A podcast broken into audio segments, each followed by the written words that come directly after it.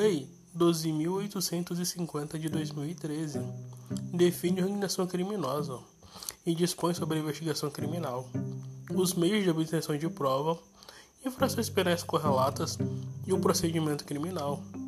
Altera o Decreto-Lei 2848 de 7 de dezembro de 1940, o Código Penal.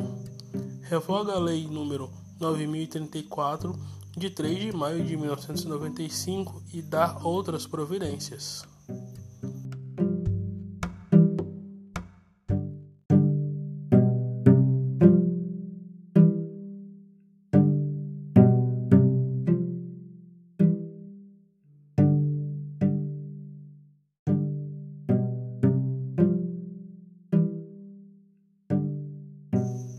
Capítulo 1 da Organização Criminosa Artigo 1.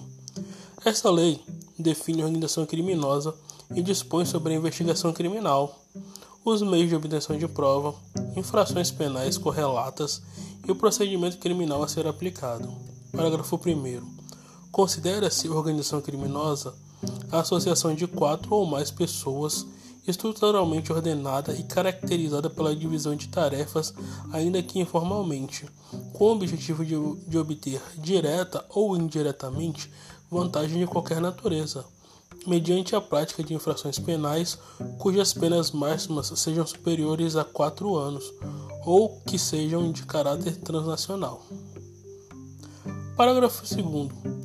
Esta lei aplica-se também 1. Um, as infrações penais previstas em tratado ou convenção internacional quando iniciada a execução no país. O resultado tenha ou devesse ter ocorrido no estrangeiro ou reciprocamente. 2.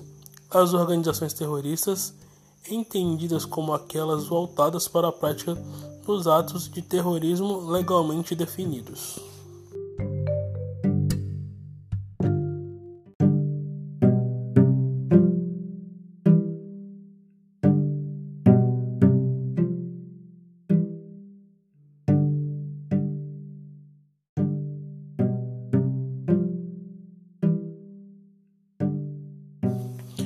Artigo 2. Promover, constituir, financiar ou integrar pessoalmente ou por interposta pessoa ou organização criminosa. Pena: reclusão de 3 a 8 anos e multa, sem prejuízo das penas correspondentes às demais infrações penais praticadas. Parágrafo 1. Nas mesmas penas incorre quem impede ou, de qualquer forma, embaraça a investigação é, da infração penal que envolva a organização criminosa. Parágrafo 2. As penas aumentam-se até metade se na atuação da organização criminosa houver emprego de arma de fogo. Parágrafo 3.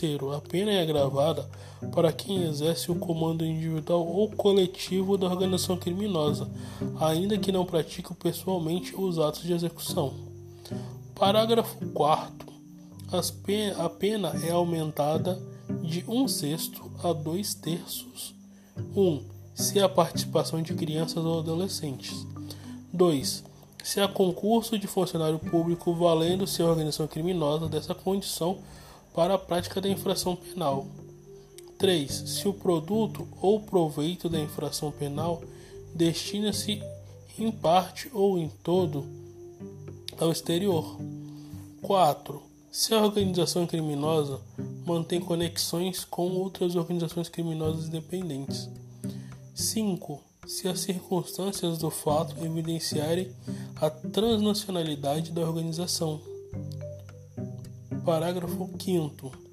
Se houver indícios suficientes de que o funcionário público integra a organização criminosa, poderá o juiz determinar seu afastamento cautelar do cargo, emprego ou função sem prejuízo da remuneração, quando a medida se fizer necessária à investigação ou instrução processual.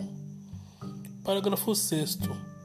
A condenação com o trânsito em julgado acarretará ao funcionário público a perda do cargo, função, emprego ou mandato eletivo e a interdição para exercício de função do cargo público pelo prazo de oito anos subsequente ao cumprimento da pena.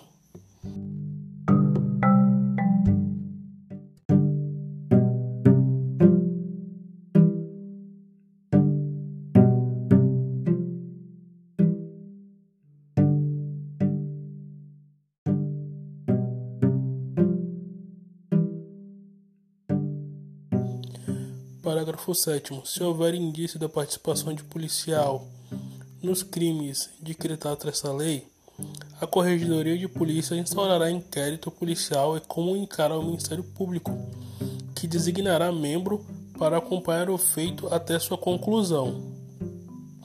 Parágrafo 8. As lideranças de organizações criminosas armadas ou que tenham armas à disposição deverão iniciar o cumprimento de pena em estabelecimento penal de segurança máxima. Parágrafo 9. O condenado expressamente em sentença por integrar a organização criminosa ou por crime praticado por meio de organização criminosa não poderá progredir de regime de cumprimento de pena ou obter livramento condicional ou outros benefícios prisionais se houver elementos probatórios de que indiquem a manutenção do vínculo associativo.